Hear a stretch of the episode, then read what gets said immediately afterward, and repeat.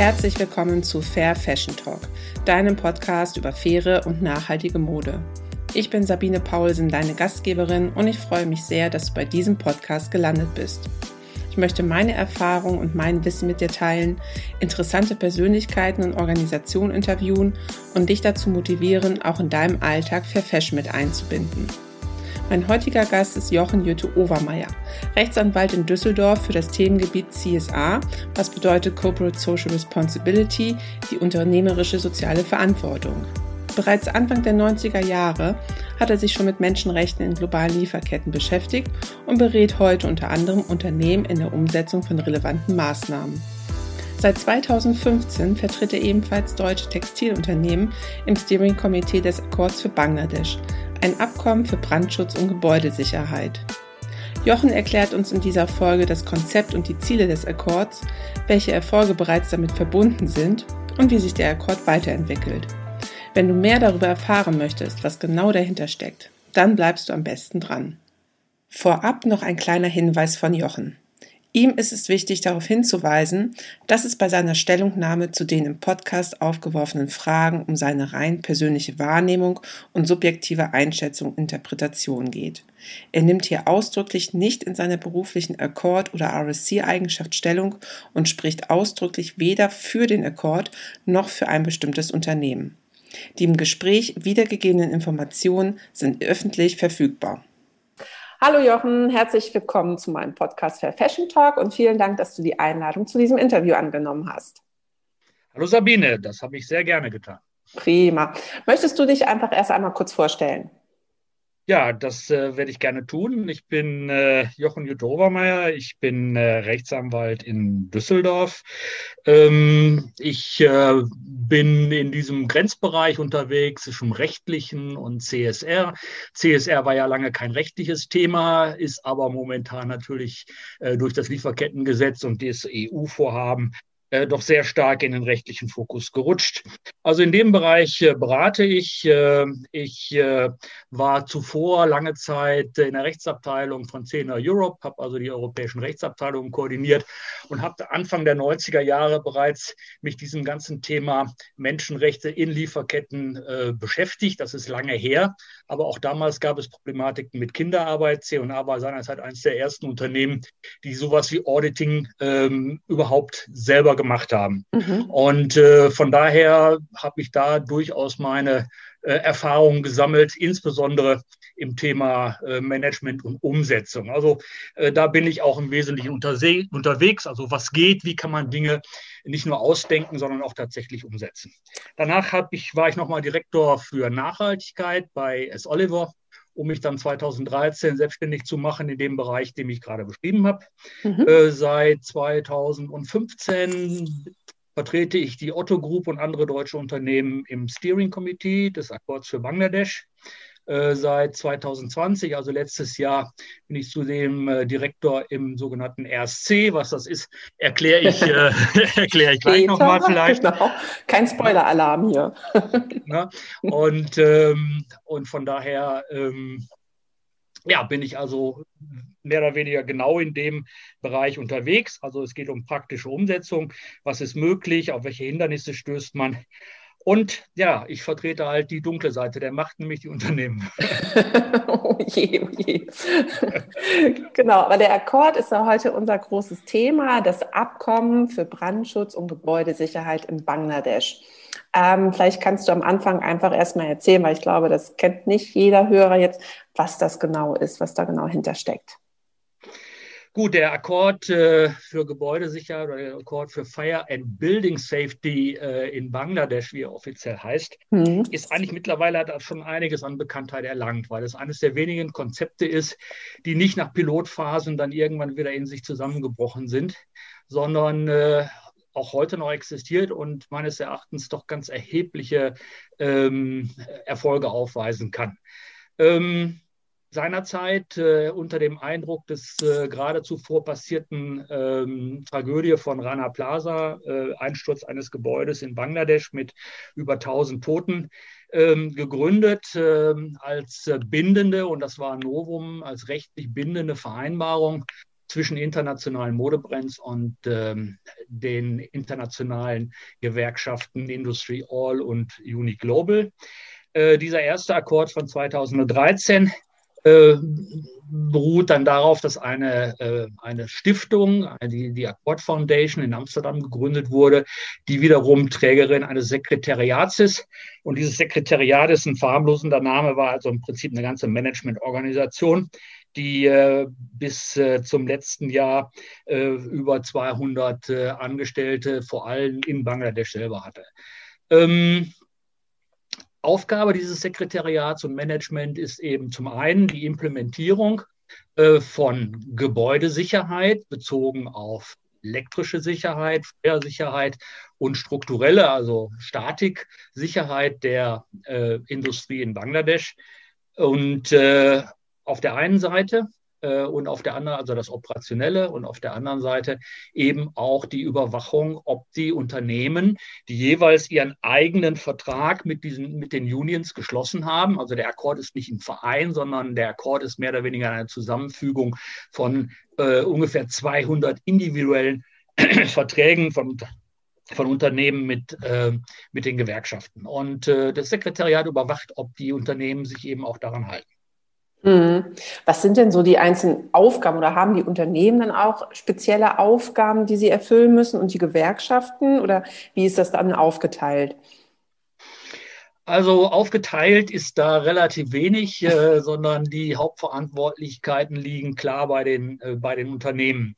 Ähm, also das gemeinsame Ziel oder das, das, äh, das, was der Akkord erreichen, das, was der Akkord erreichen will, ist äh, also, ich sage es mal in Englisch, a safe and sustainable Bangladeshi ready-made garment industry where no worker needs to fear fires, building collapses etc. Also mhm. eine Strukturierung der Industrie, äh, um diese sicher zu machen, dass eben die Arbeitnehmer solche Unglücke wie Rana Plaza, aber auch andere Unglücke äh, nicht zu fürchten haben. Und äh, und da, spiel, da spielt natürlich äh, ganz wichtig eine Rolle letztendlich, wie kann ich äh, im Prinzip die Unternehmen mitnehmen, äh, wie kann ich äh, Dinge transparent machen, wie kann ich das finanzieren, ähm, wie bin ich in der Lage, auch mit meinen, äh, mit meinen Partnern in Bangladesch das zu kommunizieren. Und das ist auch eine der Schwachstellen oder der, der Schwierigkeiten, die sich dann im Laufe der Zeit äh, für den Akkord ergeben haben. Okay. Und ähm, genau, du sagtest auch schon zwischendurch, es war eine rechtliche Vereinbarung. So eine Vereinbarung kann ja auch mal enden. Die endet jetzt, glaube ich, auch, ne? Oder ist schon geendet? Oder kannst du dazu irgendwie noch mal was erzählen, bitte? Ja, es wird, es wird, äh, wenn man sich das anguckt, was auch äh, in den Medien dazu erschienen ist in den vergangenen Jahren, äh, wird insbesondere auch von Gewerkschaftsseite sehr herausgestellt, dass es eben eine rechtlich verbindliche Vereinbarung ist. Was heißt das? Letztendlich gibt es einen sogenannten Dispute Resolution Prozess, auf dem man sich geeinigt hat. Das heißt, wenn Unternehmen äh, nun per se nicht das erfüllen, wozu sie sich verpflichtet haben in diesem Vertrag, äh, dann können die Gewerkschaften diese auch vor dem äh, vom Schiedsgericht in Den Haag äh, dazu anhalten in einem entsprechenden Verfahren. Ähm, das ist in der Geschichte zweimal äh, angeleiert worden. Es ist nie zu Ende geführt worden, weil man sich vorher geeinigt hat. Danach äh, ist es eigentlich, brauchte es nicht mehr angewendet zu werden, weil ich denke, auch die Unternehmen haben sehr schnell begriffen, äh, welche Vorteile äh, dieses System für sie bietet. Weil äh, in einer riesigen Gemeinschaftsaktion, wo die Kleinen von den Großen äh, profitieren, äh, konnte doch eine ganz erhebliche äh, Marktmacht aufgebaut werden, um dann auch über ähm, ich sage mal, wirtschaftliche Kompetenz in diesen Märkten auch Dinge häufig auch gegen Widerstand tatsächlich durchzusetzen. Hm. Ja, wahrscheinlich, das ist ja auch das Wichtige, dass immer nicht nur ein Unternehmen an einer Sache arbeitet. Da ist, glaube ich, das Wertvolle halt einfach, dass mehrere Unternehmen an einer Sache arbeiten. Also sind ja auch mehrere Unternehmen in einer Fabrik zum Beispiel, in einer Produktionsstätte tätig und können dann gemeinsam auch daran arbeiten, dass die Anforderungen und die Maßnahmen dann umgesetzt werden. Also zusammen auch mit dem Fabrikbesitzer, dass da auch ein Austausch entsteht und eine Kooperation und eine Kommunikation, weil das ist, glaube ich, ja auch wichtig, dass halt nicht nur einfach gesagt wird, ähm, okay, alles klar, wir kommen jetzt hier, du musst dieses, jenes und welches umsetzen und uns egal, wie du es machst, sondern damit, dass man es gemeinsam entwickelt einfach, oder? Das ist ein ganz wichtiger Punkt, äh, Sabine, den du da ansprichst. Äh, ich denke, wir kommen später auch noch mal äh, ähm, ein bisschen darauf zurück. Ähm, viele Dinge, die äh, hier vom Westen ausgehen, ähm, und das weiß ich aus vielen Gesprächen auch mit der Bangladeschi-Seite, äh, werden praktisch häufig als äh, ein, ein postkoloniales Verhalten angenommen. Das führt zwar mal zur Empörung, wenn das Wort fällt, ähm, aber ähm, ja, es, ist, es, werde, es wird äh, einfach äh, unter Hinweis auf eben entsprechende UN-Normen und äh, Dinge, die ja nun so schon international vereinbart sein, äh, wird dann einfach gesagt, so ihr müsst das umsetzen und willst du nicht willig, so brauche ich Gewalt. Und ähm, das mag sicherlich in der Anfangsphase von Dingen, um überhaupt Dinge zu bewegen, die ja nun dann da ruhen und, und, und eine gewisse Gravität haben, äh, äh, ganz sinnvoll sein. Aber langfristig ist es sicherlich äh, nicht, äh, nicht sinnvoll. Also von daher mhm. erstmal natürlich der Akkordansatz, zwei Parteien, ne, Gewerkschaften und Unternehmen, mhm. Ähm, wie du schon sagst, ähm, gemeinsam ähm, ist äh, hier ein ganz wichtiger Faktor, für mich viel wichtiger als dieses Legally Binding oder nicht Legally Binding. Ähm, wir müssen natürlich, und das sollten wir nicht übersehen, ähm, die Unternehmen sind natürlich Mitbewerber. Äh, und ähm, die Zusammenarbeit hat natürlich auch immer wieder, äh, muss man ein Auge darauf haben, dass wir nicht gegen äh, Kartellgesetze verstoßen. Mhm. Das heißt also sehr genau zu gucken im Bereich, wo kann man zusammenarbeiten und wo kann man nicht zusammenarbeiten. Ich habe zwar den Eindruck, dass mittlerweile die Zusammenarbeit auch kartellrechtlich eher positiv gesehen wird oder man es nicht so streng sieht. Letztendlich steht das aber immer im Raum. Mhm, kann ich mir gut vorstellen. Und sag mal, aber die Regierung von Bangladesch war ja da gar nicht involviert in diesem ganzen Zusammenschluss eigentlich, oder? Haben die irgendwie zu Rate gezogen? Ja, doch, doch, doch, doch. Also ja? ähm, beim äh, ersten Akkord im Prinzip, der reagierte ja ähm, praktisch auf eine Vereinbarung, äh, eine Tripartite-Vereinbarung, die seinerzeit zwischen Regierung, Industrie und ähm, internationalen Organisationen geschlossen worden ist, ILO, also der National Action Plan in Bangladesch. Das war also der Druck war so groß für die Industrie nach dieser fürchterlichen Katastrophe, dass man sich also praktisch eine rechtliche Grundlage in Bangladesch geschaffen hat. Dieser NTPA, wie er so schön heißt, also National Action mhm. Plan, ähm, hat eben vorgesehen, dass es eine Initiative gibt, um diese Zustände zu ändern. Und auf diesem NTPA, und warum reite ich darauf rum, weil eben darin auch hinter die, dass die Beendigung des Akkords äh, darauf begründet liegt, war klar die Rechtsgrundlage gegeben, auf der der Akkord fußte und sagte, ja, wir setzen praktisch die vereinbarten Ziele des NTPAs, äh, hinter denen auch die bangladeschi Regierung stand, äh, die setzen wir um. So, und äh, das galt für den ersten Akkord, fünf Jahre, 2013 bis 2000, äh, Ende 2015. Mhm. So. Und ähm, dann hat man sich auf den sogenannten Transition Accord äh, geeinigt. Ähm, und da war die Industrie nicht dabei. Es wurde diskutiert. Äh, man hat sich seinerzeit dann aber entschieden, sie eben nicht einzuladen. Äh, warum das ist, führt jetzt zu weit führen. Mhm. Aber äh, sie war bei dem zweiten äh, Bereich nicht dabei, äh, was, denke ich, ein Fehler war, weil der zweite Akkord wurde doch sehr stark von bangladeschi Seite als nicht legitim abgelehnt. Gut, kann man auch irgendwie nachvollziehen, ein bisschen, ne? finde ich. Also, wenn man außen vor steht, dann. Oder? Ähm, ja, natürlich. Also äh, deshalb, ähm, ohne dem wieder vorzugreifen, sind wir derzeit ja dabei, versuchen dieses Ganze über eine Drei-Partei, eine Tripartite-Unternehmung, ähm, RSC, äh, dann auch in Zukunft fortzuführen, was wieder mhm. neue Herausforderungen bietet. Okay, zur RSC kommen wir dann gleich noch genauer. Was würdest du denn sagen, so jetzt rückblickend, jetzt haben wir schon 2021, was hat der Akkord denn alles erreicht? Was waren denn so die Erfolgsfaktoren, die man aus dieser Vereinigung oder diesem Zusammenschluss ziehen kann?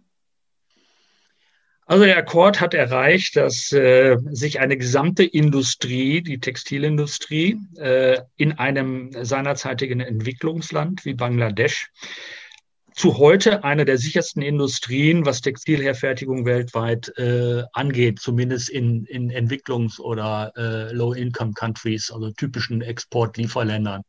Äh, das ist, das ist, äh, klingt jetzt äh, fürchterlich hochtrabend, ist aber meines Erachtens durchaus berechtigt, das so zu sagen. Also die Unternehmen haben in der Zeit jetzt von 2013 bis heute äh, circa äh, 60 Millionen US-Dollar aufgewendet. Äh, also wir reden über ein Land, wir reden über ein Problem, Arbeitssicherheit. Wir reden über sieben Jahre. 60 Millionen US-Dollar. Wenn heute die Bundesregierung in ihrem Lieferkettengesetz vorrechnet, dass das gesamte Lieferkettengesetz äh, die, äh, den Handel nur ein bisschen über 100 äh, äh, Millionen Euro kosten würde, also allein der Akkord hat bitte 60 Millionen US-Dollar äh, allein an, an Funding äh, äh, verschlungen. Äh, davon, mhm. da kommen noch die ganzen Mitarbeiterkosten drauf, die die Unternehmen in ihren eigenen Abteilungen gehabt haben. Äh, das Geld war aber gut angelegt, weil letztendlich äh, es sind äh, über 100.000 Mängel in 38.000, äh, circa 38.000 Inspektionen seitdem äh, festgestellt worden. Äh, abgedeckt sind 1.600 äh, Fabrikationsstätten. Mhm. Ähm, wir haben heute im siebten Jahr, kurz vor Ende des Transition Record, äh, Accords, haben wir äh, eine äh, Sanierungsquote, die liegt bei den anfänglichen Mängeln, also die haben seinerzeit, äh, weil es ist ja ein laufender Prozess, es kommen ja wieder Dinge dazu, liegt der bei, bei über 95 Prozent. Und äh, wir haben circa äh, von, äh, wir haben circa 1200, über 300, 330 Fabriken, glaube ich, sind zu 100 Prozent saniert. Äh, 1200 Fabriken liegen so zwischen 90 und 100 Prozent. Ähm, rausgeflogen sind hinterher äh, oder sind in diesen Jahren 160 Fabriken, die sich also eben nicht saniert haben, obwohl sie es hätten müssen und die dann äh, letztendlich äh, auf eine schwarze Liste gekommen sind. Das heißt, keine der 200 Unternehmen im Akkord äh, für einen gewissen Zeitraum konnte mehr bei diesen Fabriken ordern. Was, was waren da so die Gründe, weswegen die Fabriken sozusagen sich nicht sanieren konnten oder nicht saniert haben? Ja, da gibt es wahrscheinlich verschiedene, da gibt es verschiedene Dinge. Jede Fabrik ist natürlich anders. Das ist, das ist manchmal sicherlich einfach nicht wollen. Ähm, äh, da sind, da, da spielen dann auch eine Rolle, wie weit sind die eigentlich an unsere Märkte hier angeboten, angebunden. Es gibt dann auch Fabriken, die haben dann ihre Kunden mehr in China und, äh, und Arabien und, und Russland. Äh, da spielt das Thema ja überhaupt keine Rolle derzeit. Mhm. Ähm, da gibt es andere, die einfach das finanzielle Akkum nicht hatten oder vorgaben, es nicht zu haben, obwohl der Akkord vorsah, dass also in dem Fall äh, auch die Unternehmen, die bei den Kunden waren, dann äh, äh, Hilfestellung, finanzielle Hilfestellung leisten mussten, was dann auch in viel, äh, Vielzahl passiert ist. Wir haben hinterher auch einen eigenen Fund aufgesetzt, um dann wirklich notleidenden, aber gutwilligen Fabrikanten einfach auch äh, die Remediation zu bezahlen. Also es war nicht mal ein Darlehen, sondern es war mehr oder weniger ein Geschenk. Es mussten bestimmte Bedingungen erfüllt werden. Mhm. Ähm, aber ähm, ja, es gab einen Escalation-Prozess, die hatten also alle Zeit und wenn sie sie trotzdem nicht eingehalten haben, dann äh, war das eben die Folge. Hm. Und von diesen 1600 Fabriken, die im, Cor im Accord genannt sind, sind das nur Fabriken, die ähm, Textilien produzieren oder sind das auch Vorlieferanten wie eine Spinning Mill oder eine Fabrik, die vielleicht nur druckt oder färbt oder ähm, Nein, es war, es war vom Grundsatz her auf äh, ein Tier, auf Tier 1 beschränkt, äh, weil äh, um es überhaupt irgendwo einen Griff auf dieses Ding zu kriegen, äh, musste man sich jetzt erstmal auf das nächstliegende beschränken, was auch ganz besonders daran lag, dass wir ja die wirtschaftliche Macht der Unternehmen einsetzen wollten. Das heißt, da musste ich ja eine vertragliche Grundlage haben und die endet nach dem ersten Tier. Wenn ich heute lese, ja, das wird dann in der Kette weitergereicht, das mag sicherlich so sein, nur äh, Weiterreichen von vertraglichen Vereinbarungen und Druckausübung und Umsetzung, also Enforcement, sind zwei völlig verschiedene Stiefel. Von daher auch wieder Lieferkettengesetz, was jetzt also bis aufs Baumwollfeld zurückgeht. Äh, da ist der, der, der Wunsch der Vater des Gedankens. Also wir sind froh, dass wir da diese Möglichkeiten der vertraglichen, äh, des vertraglichen Eingriffs hatten und haben uns im Wesentlichen darauf beschränkt. Äh, freiwillig konnten dann auch von einzelnen Unternehmen äh, in den letzten Jahren auch äh, Vorstufen mit eingebunden werden. Davon wurde aber nicht im großen Umfang Gebrauch gemacht, äh, weil das war auch schwierig, die Transparenz herzustellen. Ähm, was wir aufgenommen haben, ist noch ein weiterer Bereich, also neben Feuersicherheit, äh, neben äh, äh Elektrotechnik und elektrischer Sicherheit und, und äh, Standfestigkeit und Statik haben wir auch Boiler aufgenommen. Also das heißt, diese großen Boiler in den Fabriken, die müssen regelmäßig nicht nur auf einem technisch hohen Stand sein, weil wenn sie explodieren, hat das eine Wirkung von einer Bombe und kann so ein ganzes Gebäude wegreißen. Ja, also das haben wir hinterher mit aufgenommen. Mhm. Und diese Inspektion ähm, in den Fabriken, was wird da so beispielsweise geprüft? Kannst du da mal so einen kleinen Überblick geben, ähm, wie das so vonstatten geht, also wie so ein Ablauf ist von so einer Inspektion? Ja gut, ich, ich, ich, äh, ich sitze natürlich im Steering Committee und nicht im operationellen unten. Mhm. Äh, Nichtsdestotrotz äh, weiß ich es natürlich auch von Otto und anderen, äh, wie es im Wesentlichen geht. Also äh, es gibt äh, in Bangladesch hatten wir allein, hatte der Akkord allein 200 äh, Mitarbeitern, äh, die äh, bei den Auditoren waren. Da wurden im Prinzip Termine gemacht. Äh, dann gab es ein sogenanntes Initial Audit ähm, wo dann also erstmal eine Grundeinschätzung äh, des Zustandes vorgenommen wird, dann wurden diese Mängel aufgesetzt, dann wurde ein ein Cap, äh, also ein, ein Plan aufgesetzt, in welcher Zeitraum diese Mängel abzustellen waren. Ähm, das geht natürlich bei allen Feuerdingen, das geht über automatische Löscheinrichtungen wie Sprinkleranlagen, eine Novität in, in Bangladesch seinerzeit äh, für Großflächen. Eine, jeder, jeder, der sich mal mit Versicherung äh, und Gebäudeversicherung, äh, Feuerversicherung beschäftigt hat, weiß, dass Sprinkler also die, der beste sich gebende Schutz gegen, gegen Feuerschäden sind.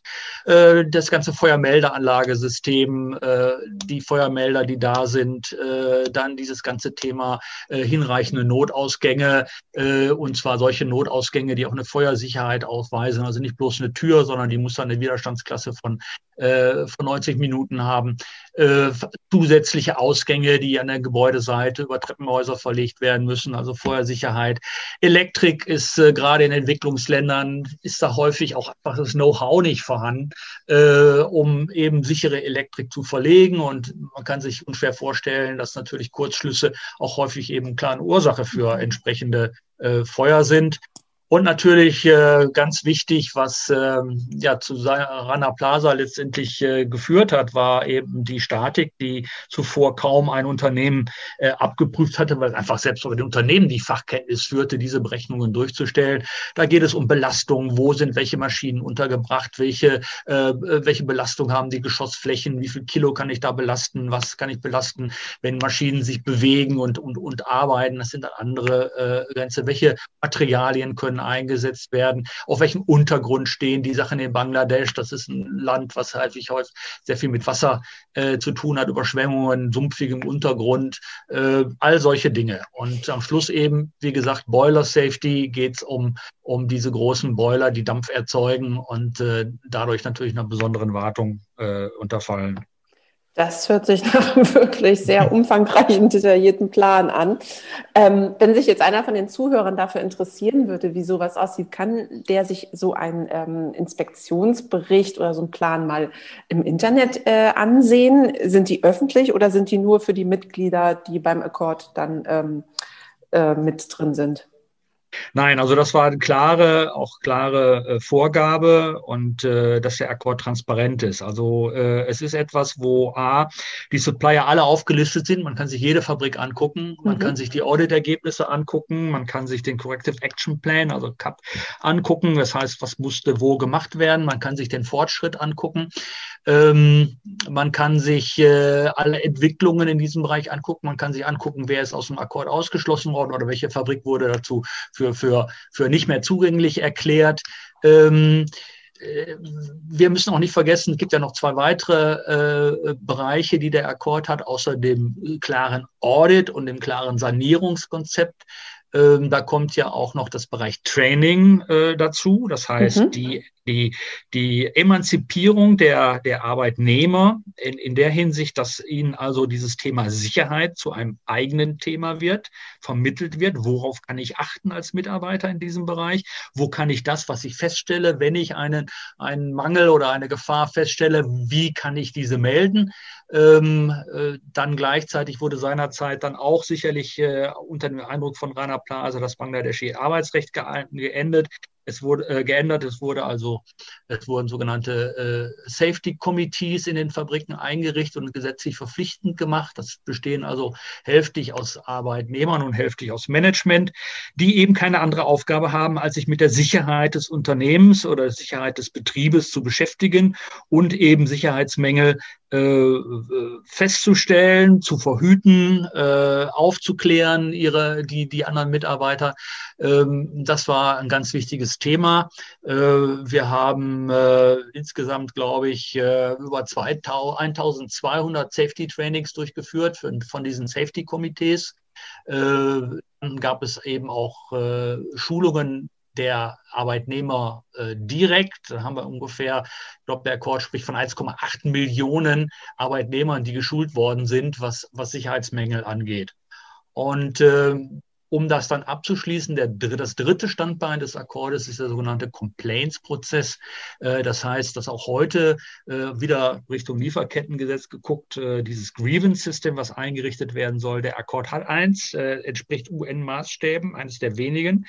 Und ähm, da können also im Prinzip A, Health and Safety Complaints äh, eingereicht werden von jedem. Es gibt eine, es gibt eine, eine, eine Telefonnummer, es gibt eine Internet Connection, äh, eine E-Mail Connection, äh, wo eben Arbeitnehmer Dinge direkt an den Akkord melden können. Äh, seit Bestehen sind das ca. 1400 gewesen, äh, die einen Bezug zu Arbeitssicherheit hatten und nochmal ungefähr die gleiche Anzahl zu, mit einem Bezug, der nicht in den Tätigkeitsbereich des Akkord fällt. Also es ging nicht um Arbeitssicherheit, es ging aber um Missstände. Und äh, der Akkord hat es so geregelt und wir haben uns so vereinbart, dass eben diese Dinge dann an die entsprechenden Brands weitergegeben werden, die mit diesem Supplier zusammenarbeiten und die sich dann äh, eben um die Dinge kümmern, um zu sehen, tatsächlich ist da was dran, was kann man tun, wie kann man, äh, wie kann man da eingreifen. Mhm. Das hört sich ja wirklich gut an. Also der wird dann auch wirklich genutzt von den Arbeitern und ähm, die kriegen auch dementsprechend das Feedback, dass es auch bearbeitet wird, dass sie auch das Gefühl haben, okay, da ist wirklich jemand am Ende der Leitung, der sich dann darum kümmert und meine Beschwerde verdampft nicht einfach irgendwo. Ja, es gibt äh, nicht nur einen jemand am Ende der Leitung, sondern es ist auch gewährleistet, dass eben dieses Grievance-System ist praktisch eine, eine Firma in der Firma, sage ich mal. Es ist ein abgeschlossener Bereich. Äh, da können wir auch vom Bord aus nicht rein reagieren oder Einfluss nehmen, ähm, sondern es ist ein, ein separierter äh, Bereich, der seine eigene Verantwortung hat. Es gibt einen, einen entsprechend Verantwortlichen, der über die Gesamtergebnisse letztendlich auch äh, reportet. Aber der individuelle Fall, A, ist, sind gerade solche Grievances sind natürlich äh, immer mit einem Vertraulichkeits, äh, äh, haben immer was mit Vertraulichkeit zu tun, weil man muss sich ja vorstellen, dass wenn das Ganze jetzt irgendwie öffentlich reported sind und ich mit Namen umgehe oder Leute identifizierbar machen, das kann auch sehr negative Konsequenzen haben. Also ist ein Bereich, den muss man ein bisschen sensibel äh, organisieren und angehen. Ich glaube, der Akkord hat das ganz gut, äh, ganz gut hingekriegt. Und äh, zum Beispiel reagiert der Akkord auch auf sogenannte äh, Reprisals, also wenn im Prinzip, wenn jemand irgendwas gemeldet hat, äh, das dann vom, vom, von Arbeitgeberseite dann negative Folgen durchgeführt oder angedroht wurden. Äh, auch da äh, setzt sich der Akkord dann ein und schaltet sich ein. Natürlich immer, das muss man deutlich sagen, immer mit der Macht der, der, der Brands im Hintergrund, also der Macht des Handels. Äh, die dann eingeschaltet wird. Und äh, vielleicht nochmal einfach, das ist, glaube ich, eins der wesentlichen Erfolgsfaktoren des Akkords, ist die Nutzung der gemeinschaftlichen wirtschaftlichen Macht. Wenn ich noch heute, heute ein kleines Unternehmen bin und ich bin in Bangladesch unterwegs und ich möchte jetzt äh, die Dinge durchsetzen, die ich hier alle durchsetzen soll und gehe zu meinem Supplier und ich habe bei dem irgendwie einen, einen Umsatzanteil von 0,5 Prozent oder sowas, äh, was will ich denn da durchsetzen? Also äh, da komme ich allein an die Grenzen. Wenn ich aber als Akkordbrand bin und habe die H&Ms und die Inditexes dieser Welt im Rücken, äh, dann kann ich schon ganz anders auftreten, weil auch der Lieferant hat natürlich ein Interesse daran, äh, auch mit den anderen weiter zusammenzuarbeiten. Und ich glaube, diese gemeinschaftliche Macht äh, ist ein Erfolgsfaktor. Allerdings, wie immer mit Macht, man muss sie sehr dosiert und sehr sensibel einsetzen. Und äh, wir kommen hinterher nochmal dazu, hoffe ich, äh, nochmal zu sagen, letztendlich, äh, ja, man ist aber drei Parteien. Es ist eine dritte Seite, die man mitnehmen muss. Und das ist äh, in dem Fall sind die, ist es die Bangladeschi-Seite. Und äh, deshalb der Umgang mit Macht äh, kann nicht nur immer top-down sein. Und das heißt, ich muss diesen Button-up-Approach muss ich ebenfalls mit berücksichtigen und einbinden. Und und wie immer, Macht ist flüchtig. Ob wir heute noch die Macht haben, die wir vor sieben Jahren hatten, weiß ich auch nicht ja, aber gerade insbesondere bei dem Beschwerdemechanismus, das hatte ich heute auch schon mal. Es bringt ja auch wirklich nichts, wenn ein Unternehmen oder jedes Unternehmen seine persönliche Telefonnummer da an dem schwarzen Brett der Fabrik dann aufhängt und sagt, okay, du kannst mich hier und da kontaktieren, wenn es hier Probleme gibt. Ähm, das würden, glaube ich, die wenigsten Arbeiter machen. Aber so ein Zusammenschluss vom Akkord, der dann auch ähm, das Bewusstsein in den Fabriken dazu fördert, passt auf, hier gibt es eine Stelle, da könnt ihr euch melden ähm, und dann auch von Locals wirklich repräsentiert wird, ich glaube, das hat äh, wesentlich mehr Effizienz als alles andere irgendwie. Wie genau, genau, Sabine, und äh, ich sag mal, äh, sonst haben wir ja immer das Problem bei diesem ganzen Auditing, ja, das heißt, wenn ich nur diesen Top-Down-Approach mache sage, ich sag dir, was du zu tun hast, und wenn du das nicht tust, dann musst du Sanktionen fürchten. Äh, ja, ich kann keinen Polizisten äh, 24 Stunden neben eine Notausgangstür stellen, um zu sehen, ob da ein Holzkeil drunter gelegt wird oder nicht.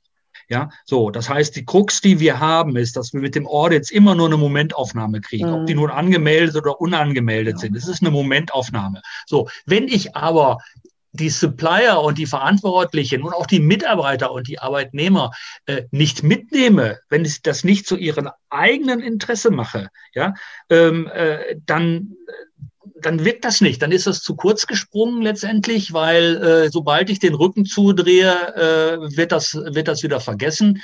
Und äh, du kennst das wahrscheinlich, wenn du einen, einen äh, Lieferanten und ein Lieferantenwerk besichtigst. Du gehst durch das Treppenhaus und von oben vom obersten Stockwerk bis zum untersten ist das Treppenhaus mit verschiedenen Code of Conducts verschiedener Kunden gepflastert, mit verschiedenen Telefonnummern, mit verschiedenen Handlungsanweisungen, in verschiedenen Sprachen. Also wenn ich normale Arbeiterin da wäre, ja, äh, ich wäre äh, ich wäre völlig überfordert. Da werden dann seitenweise UN-Resolutionen zitiert und ich weiß nicht was. Das geht sowas an, an der Lebenswirklichkeit vorbei, dass das für mich ist das kein Konzept für die Zukunft. Äh, äh, auf keinen Fall. Und Papier ist geduldig. Ne? Und ähm, das Verständnis muss einfach da sein und es muss gelebt werden. Ich denke, das ist halt ganz, ganz wichtig. Ähm, Jochen, der Akkord, hattest du ja jetzt gesagt, hat ja Bangladesch jetzt verlassen. Ähm, kannst du dazu noch mal ein bisschen was erklären, was das jetzt bedeutet und wie eigentlich dieses Projekt, du hattest vorhin schon mal den RSC erwähnt, wie das jetzt weitergeführt wird?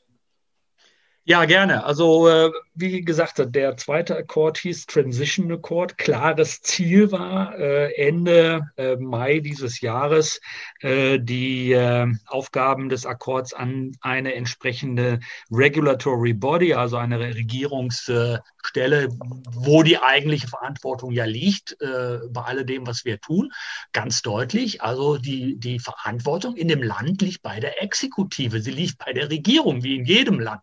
So, und dahin sollte es dann auch wieder zurückgehen. Wir haben das also so verstanden, dass wir eine Hilfeleistung bieten, dass wir die anderen dann auch dahin führen, dass sie es übernehmen können. Ähm, und ähm, ja, wir kamen dann äh, vor erstmal da war der Fehler meines Erachtens, dass der Transition Accord eben die Bangladeshi-Seite noch nicht einbezogen hat. Das führte dann zu äh, doch erheblichem Widerstand. Das führte zu Klagen gegen das Vorgehen des Akkords.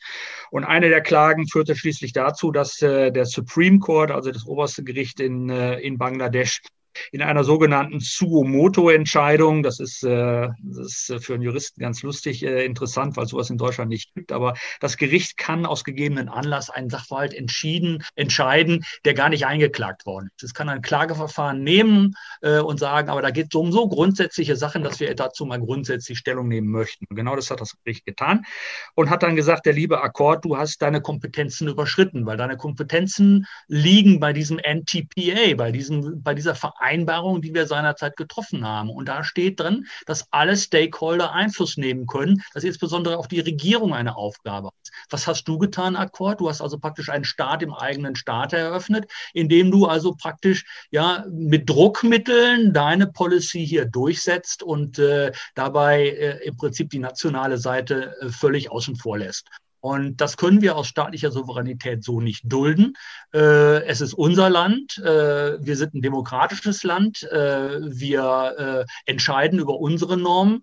Und äh, deshalb hast du uns Akkord mit einzubeziehen. Und da du das nicht getan hast und dich praktisch hier mehr oder weniger auf die Stufe des, äh, der, der, der Regierung setzt, indem du einfach Folgen androhst, die massiven Eindruck in die, äh, Eingriff in die Berufsfreiheit äh, der Supplier haben, ähm, sehen wir uns gezwungen festzustellen, dass du, äh, dass du hier illegal unterwegs bist. Und äh, das war natürlich erstmal ein Schock.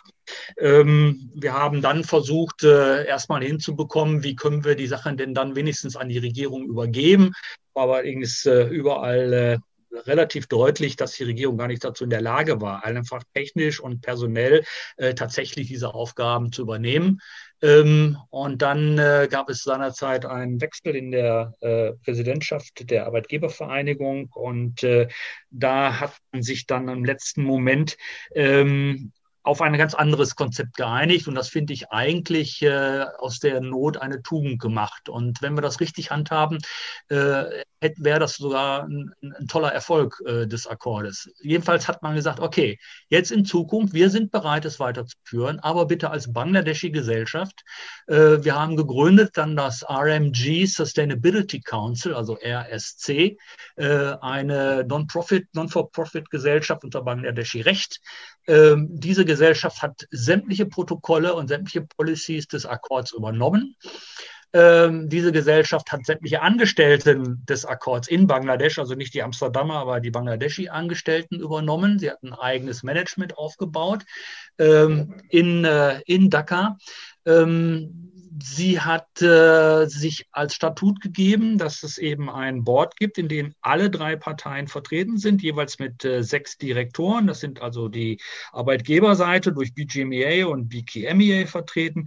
Das sind die internationalen Unions, aber auch die nationalen Unions, äh, die ebenfalls mit sechs äh, Direktoren vertreten sind. Und das sind äh, eben die Brands, also die Unternehmen des Akkordes bisher, die ebenfalls mit sechs, äh, mit sechs äh, Direktoren vertreten sind. Diese Direktoren selber, jetzt wird es ein bisschen komplexer. Ähm, jetzt erst. jetzt erst, ja, ja. Aber diese Direktoren werden, aber da bin ich auch schon zu Ende, diese werden, diese werden von den Mitgliedern gestellt. Und es gibt nur drei Mitglieder in diesem RSC. Und das sind jeweils wiederum eigene Vereine, die eben ihre ihre, äh, ihre Gruppen zusammenführen. Ne? Das heißt, für uns wird das heißen, wir haben dann eine Gesellschaft in Amsterdam, einen Verein in Amsterdam gegründet, die Brand Association for Sustainability, mhm. äh, die dann wiederum praktisch diese Direktoren im RSC äh, stellt.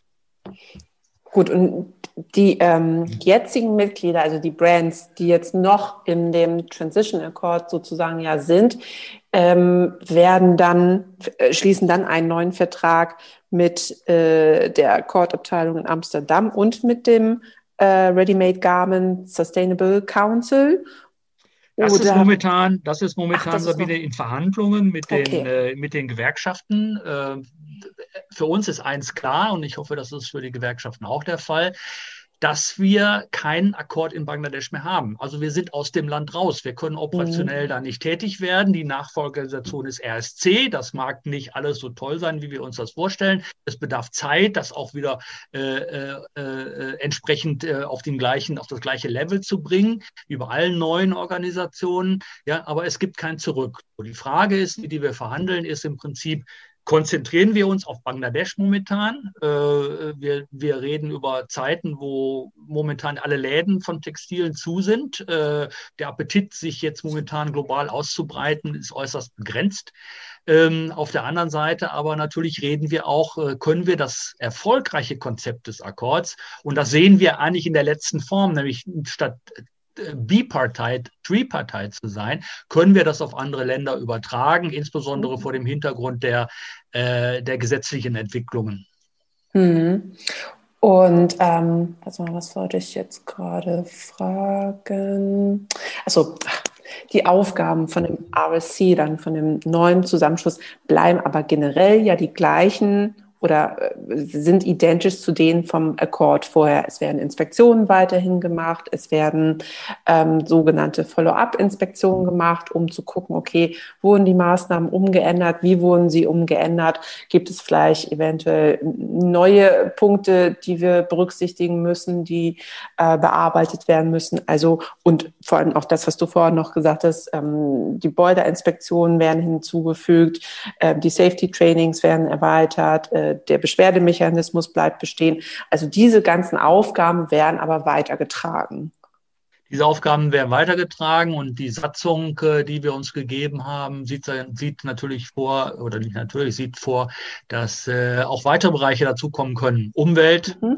Klima, Social Welfare. Also äh, im Memorandum of Association, wie das so schön heißt, äh, wo die Ziele des Unternehmens dargelegt werden, äh, sind, sind eben solche Öffnungen drin. Das heißt, wir werden uns mhm. nicht nur noch auf Gebäudesicherheit konzentrieren, sondern wir werden uns auch für Klimasachen, äh, für äh, Social Development Goals äh, öffnen. Also eigentlich sehr geschickt, muss man sagen, von der Industrie, die seinerzeit aus ihrer Not eine Tugend gemacht haben und jetzt eine zentrale Anlaufstelle in ihrem Land haben, wo diese Themen verortet werden. Und äh, ob, wie wir das Ganze finanziert kriegen, das äh, steht noch nicht fest, weil die Finanzierung durch allein die Unternehmen endet jetzt erstmal im Mai. Ähm, wir sind dabei zu ringen, wo wir denn im Prinzip die entsprechenden Mittel herbekommen. Ähm, und äh, da werden sich alle dran beteiligen müssen. Und äh, also die Öffnung ist da.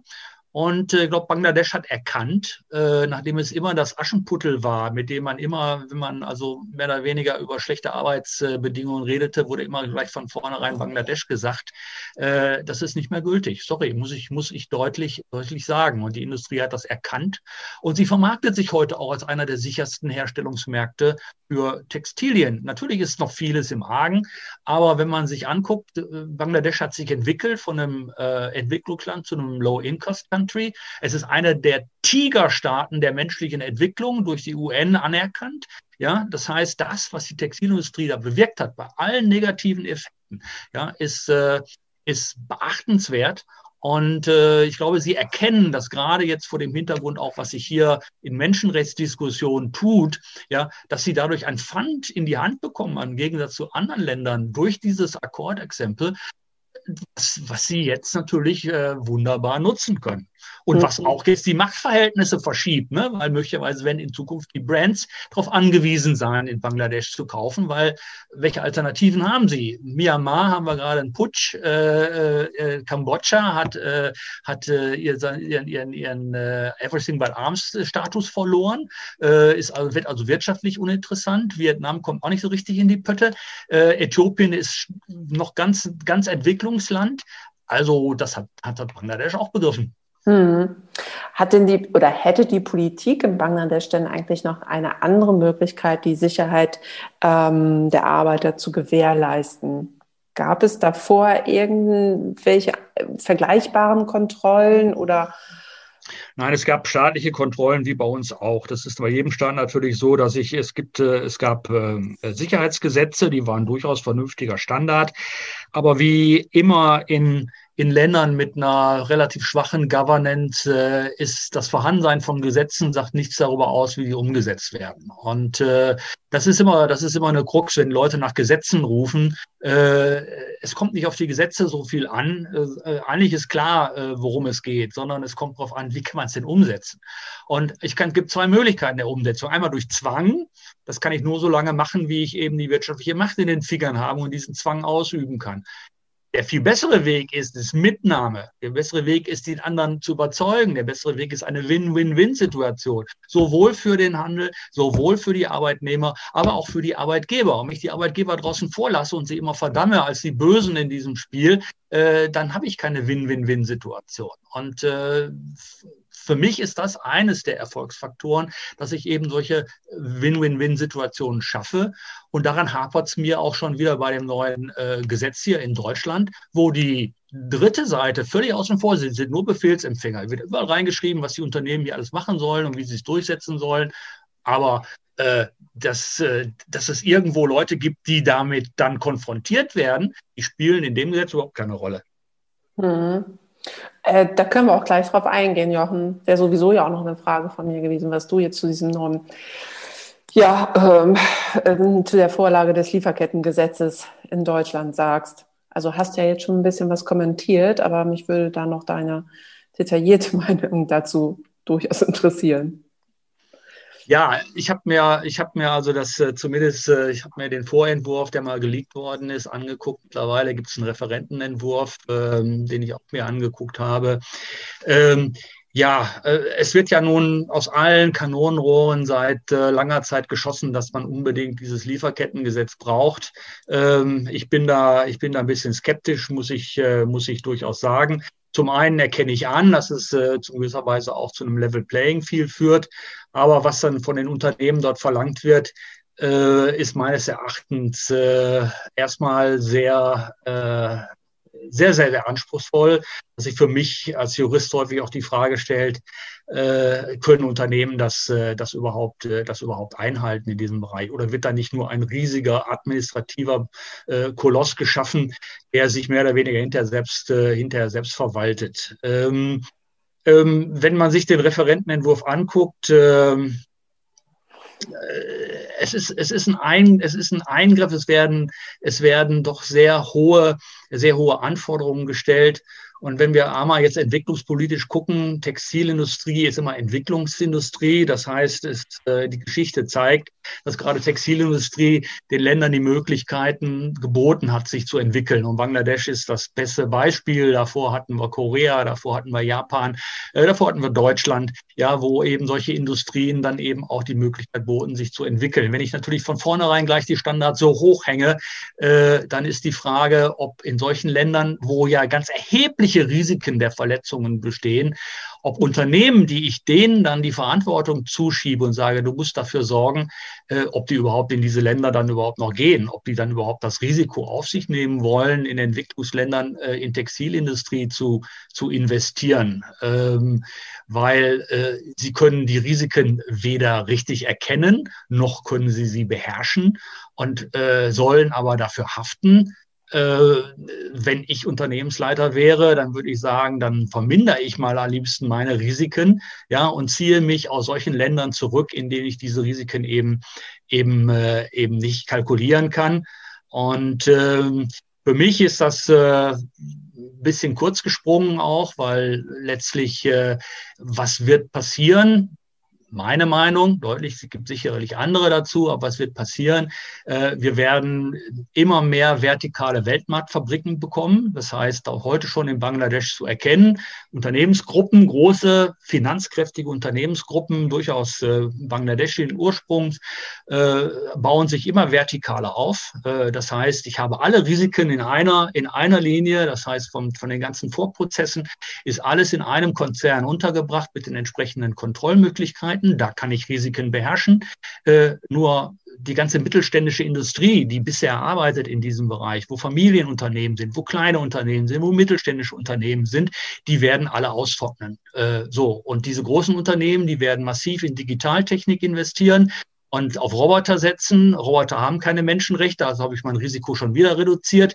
Und ich habe die Befürchtung, dass dieses Lieferkettengesetz genau diese Prozesse, die sowieso passieren werden, aber noch mehr befördern, äh, dass ich eben aus der Risikoeingrenzung immer mehr auf diese großen autonomen Blöcke, bei denen man wahrscheinlich aus den Werkshallen vom Fußboden hinter essen kann. Ja, aber äh, ich sag mal, wenn ich den Menschen dort Menschenrechte verspreche und nehme ihnen den Job, äh, dann weiß ich nicht, ob das ein bisschen zu kurz gesprungen ist. Hm, das ist ja jetzt mal eine ganz, ganz andere Ansicht. Das ist also, meine andere Ansicht. Ja. Sicherlich bin ich, bin ich, laufe ich auch immer letztendlich auf Widerspruch, ist sicherlich auch äh, in ein oder andere Hinsicht berechtigt, aber ich sehe das als eine der Risiken. Mhm. Was mir noch nicht gefällt am Gesetz ist ganz deutlich, äh, und das ist meine eigenen Erfahrungen raus in den letzten Jahren, ist äh, diese Prozessstandschaftsklausel, wonach also im Prinzip äh, NGOs äh, hingehen können und äh, Unternehmen im eigenen Namen verklagen können für jemand anders.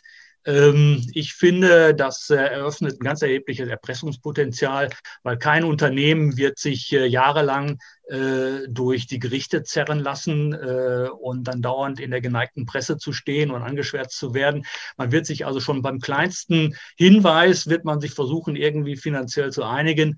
Also für mich ist das, ist das ein Bereich, der, der meines Erachtens völlig falsch geregelt ist. Mhm man kann heute bereits Unternehmen, wir kennen das vom Ali Enterprise Prozess, äh, heute können Betroffene bereits auch mit entsprechender Unterstützung und sogar unter Inanspruchnahme von Prozesskostenhilfe des deutschen Staates können die Unternehmen hier verklagen wegen Menschenrechtsverletzungen oder wegen anderen Verletzungen. Und ich weiß nicht, warum dieses Recht nun Dritten zugesprochen wird. Mhm. Gibt es denn, also beziehungsweise es gibt ja schon andere EU-Richtlinien. Hast du da eine andere im Kopf, wo du sagst, die würde eher passen oder die sei äh, besser umsetzbar oder äh, geht das in etwa in die gleiche Richtung? Also, was ich von der UN höre, wird es nicht nur in die gleiche Richtung gehen, sondern vermutlich sogar noch darüber hinaus. Ähm, äh, das Positive an der UN-Geschichte, was ich noch sehe, ist, dass es dann tatsächlich auch für alle gelten, die hier im europäischen Raum Handel treiben, während das deutsche Gesetz nur für die gilt, die ja auch hier ihren, äh, ihren, ihren Hauptfirmensitz haben. Das heißt, die ganzen Amazons dieser Welt werden vom Lieferkettengesetz überhaupt nicht umfasst. Mhm. Ähm, was also ein klarer Wettbewerbsnachteil der sowieso schon kämpfenden, kämpfenden Handels ist. Und äh, was die EU darauf macht, äh, müssen wir sehen. Aber auch da letztendlich Gesetze sind das eine, Umsetzung ist das andere. Ja, äh, und auch da gilt letztendlich unter Juristen äh, ultra posse, nemo obligator. Also äh, das, was ich nicht leisten kann, kann mich kein Gesetz zu, zu verpflichten. Und äh, äh, ich denke, äh, das wird noch, das wird noch, äh, das wird noch spannend werden, äh, wie das tatsächlich umgesetzt werden soll und kann. Hm, auf jeden Fall, klar. Ähm, was hältst du denn so generell von den ganzen unterschiedlichen Siegeln, Zertifikaten, die wir mittlerweile auch ähm, in Deutschland haben, sei es GUTS, sei es GLS, ähm, der grüne Knopf nochmal oben on top. Ähm, hast du da irgendwie einen Bezug zu oder sagst du so, ach, also steigt man ihm nicht mehr durch? Also ich habe schon äh, immer, weil ich ja nun lange auch bei C&A gearbeitet habe und äh, bin auch mit solchen Siegeln und die Siegel sind ja nur, liegen ja Zertifizierungsprozesse zugrunde. Es ist ja nicht nur, dass ich ein Siegel da dran pappe, sondern da ist ja ein ganz erheblicher, ganz erheblicher Aufwand äh, im Prinzip dahinter, wenn man es denn tatsächlich auch, äh, auch ernst meint. Ich habe mal Anfang der 90er Jahre, ich glaube, auf einer meiner ersten Interviews, die ich mal hatte, sogar vom Spiegel, und da hatte ich äh, gesagt, also wir sollten uns nicht vormachen, dass man, äh, dass man die Welt einem TÜV nach unseren Maßstäben äh, unterziehen könne. Und äh, das wurde mir um die Ohren gehauen. Aber wir versuchen das, glaube ich, gerade. Ja. Äh, ähm, und äh, ich finde wichtig, dass Zertifizierungen äh, Orientierung bieten. Äh, und äh, da wäre mir natürlich lieber, wenn wir ähm, auch Zertifizierungen hatten, die wirklich Aussagegehalt haben, weil äh, ich glaube, es ist auch schon mal in deinen vorigen äh, Gesprächen angedrungen, dass wir natürlich mit einem gewissen Dschungel umgehen und äh, mit einem, aber nicht erst heute, sondern es sind immer mehr auch dazugekommen, schon damals mit unterschiedlichen Aussagen, mit unterschiedlichen Schwerpunkten. Ähm, aber selbst wenn man das hat, ähm, frage ich mich, äh, die Zertifizierung dahinter, ist es wirklich sinnvoll, Heerscharen von Auditoren und Zertifizierern um diesen Globus zu schicken, was in Corona-Zeiten eh fast nicht mehr möglich ist, äh, um alle diese Angaben zu verifizieren, zu zertifizieren? Äh, vielleicht hilft neue Technik, Digitaltechnik, Blockchain, das noch vielleicht zu vereinfachen. Äh, also äh, ist das, kann das äh, der Sinn von solchen Zertifizierungen sein? Und mein größter Kritikpunkt ist einfach der, da wird ein Riesenaufwand gemacht und der Kunde, dem das dann Orientierung bieten soll, der nimmt das überhaupt nicht richtig wahr. Äh, es wird zwar bei jeder Umfrage, die getan wird, da wird immer gesagt, ja, der Kunde ist sehr interessiert, dass das, das so passiert und dass das ökologisch und äh, ökonomisch und, und, und, und sozial in Ordnung ist, dass natürlich keine Kinderarbeit herrschen soll. Nur seine Kaufentscheidung, die trifft er nach ganz anderen Kriterien, auch heute noch. Und äh, das heißt, das, was ich investiere, kann ich weiterhin nicht damit rechnen, dass ich das als Unternehmen dann auch irgendwann ausbezahlt bekomme. Und ähm, das heißt, ich muss die Kosten dann irgendwo anders wieder einsparen. Und wo spare ich sie ein? Am besten wieder irgendwo bei, bei, bei Personen, bei Menschen, bei Arbeitnehmern. Äh, und ich gehe immer mehr in Digitalisierung, äh, um eben diese Kosten, die ich für dieses, dieses äh, Zertifizieren auch einsetzen muss, dann auch irgendwo wieder abbilden zu können, wenn mir der Kunde nicht bereit ist, diese auch tatsächlich äh, zu erstatten. Ich sehe zwar einen Trend und ich begrüße den auch ganz deutlich, dass äh, es doch immer mehr auch junge Kunden gibt, die, äh, die darauf Wert legen. Aber wir wissen auch, dass die Mehrzahl äh, eben ganz andere Kriterien äh, zugrunde legt.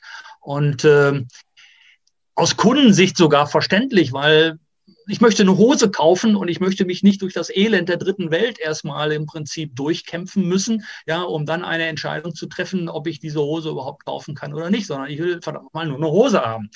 Äh, und wenn wir diesen, diesen, diese, diese Lücke nicht überwinden können, ähm, dann weiß ich nicht, ob dieses Labeling äh, vielleicht auch nur ja, uns die Sache einfach nur schön, dass wir uns die Sache einfach ein bisschen nur schön machen. Und ja. ähm, No? Es ist echt schwierig, das stimmt. Es gibt ja auch viele Unternehmen, die würden zu 200 Prozent so ein Audit oder eine Zertifizierung bestehen, aber haben die, nicht die finanziellen Möglichkeiten, äh, das umzusetzen. Und das ist dementsprechend oder denen gegenüber dann halt auch unfair. Und wie du vorhin schon sagtest, so ein Audit ist ja auch oft nur eine Momentaufnahme, ähm, das für den ähm, Zeitraum sozusagen alles äh, fertig gemacht wird. Aber was danach passiert, ähm, kann man da manchmal gar nicht mehr abverfolgen oder hat keinen Einfluss drauf. Also glaub, es ist ein bisschen, es ist ein bisschen Ablasshandel, was hier äh, mhm. im Prinzip äh, betrieben wird. Ich mache da ein Label dran und damit äh, äh habe ich gezeigt, dass ich, äh, äh, dass ich da jetzt mich engagiert habe. Mhm.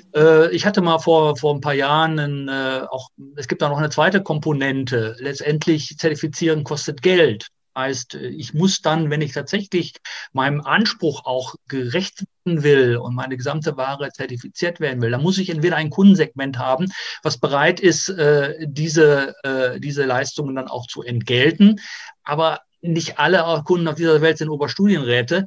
Äh, sondern ich habe auch ganz Menge Leute, die am Ende des Monats äh, gucken, dass noch ein bisschen äh, Geld für den Monat über ist. Und äh, ich stand in Düsseldorf vor einem Schaufenster von einem sehr nachhaltigen Firmenkonzept, äh, sogar dem nachhaltigsten mehr oder weniger. Und äh, da stand eine Schaufensterfigur und die hatte eine Jeans an, eine Damenfigur und eine Jeans an und eine, und eine Bluse und ein Janker da drüber. Und wenn ich das zusammengerechnet hatte, bin ich ungefähr bei 350 Euro gelandet. Und ich fand das jetzt noch nicht mal so was ganz Besonderes. Da habe ich mir gedacht, gut, wenn ich jetzt Hartz-IV-Empfänger bin und ich müsste mich jetzt nachhaltig einkleiden oder sowas, ob ich die 350 Euro aufbringen kann, weiß ich nicht. Oder ob mir da lieber äh, ist, dass ich die Hose von jemand anders kriege, wo ich 13 Euro dafür bezahle.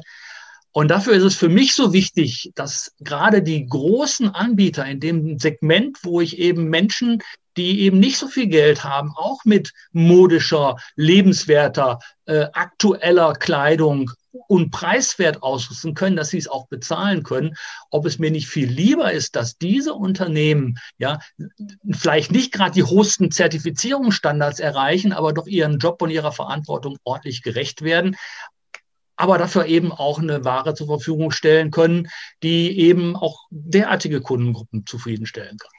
Hm. Ja, ich glaube, es gibt da auch keine einzige Lösung für. Also ich glaube, wir haben da einfach mehrere Möglichkeiten oder mehrere Ansätze. Ähm, Jochen, wir kommen jetzt tatsächlich auch schon zu meiner letzten Frage. Schon ist gut. Uns hier schon äh, festgequatscht. Was bedeutet denn für dich generell Fair Fashion oder nachhaltige Mode? Und was wären für dich gute Gründe, Fair Fashion zu unterstützen? Also, wie ich schon eben sagte, Fair Fashion halte ich für erstrebenswert. Das ist auch, äh, ist ja nicht nur ein Trend, sondern äh, es ist eben Verantwortung, die man die man wahrnehmen muss. Und äh, das muss jedes Unternehmen aber im Prinzip in dem Bereich tun, wo es was bringen kann. Und das mag für jemanden, ein kleines Unternehmen der Schwäbischen Alb äh, mit ein, zwei Lieferanten anders aussehen als ein großer Anbieter, der 1200 bis 2000 Lieferanten hat.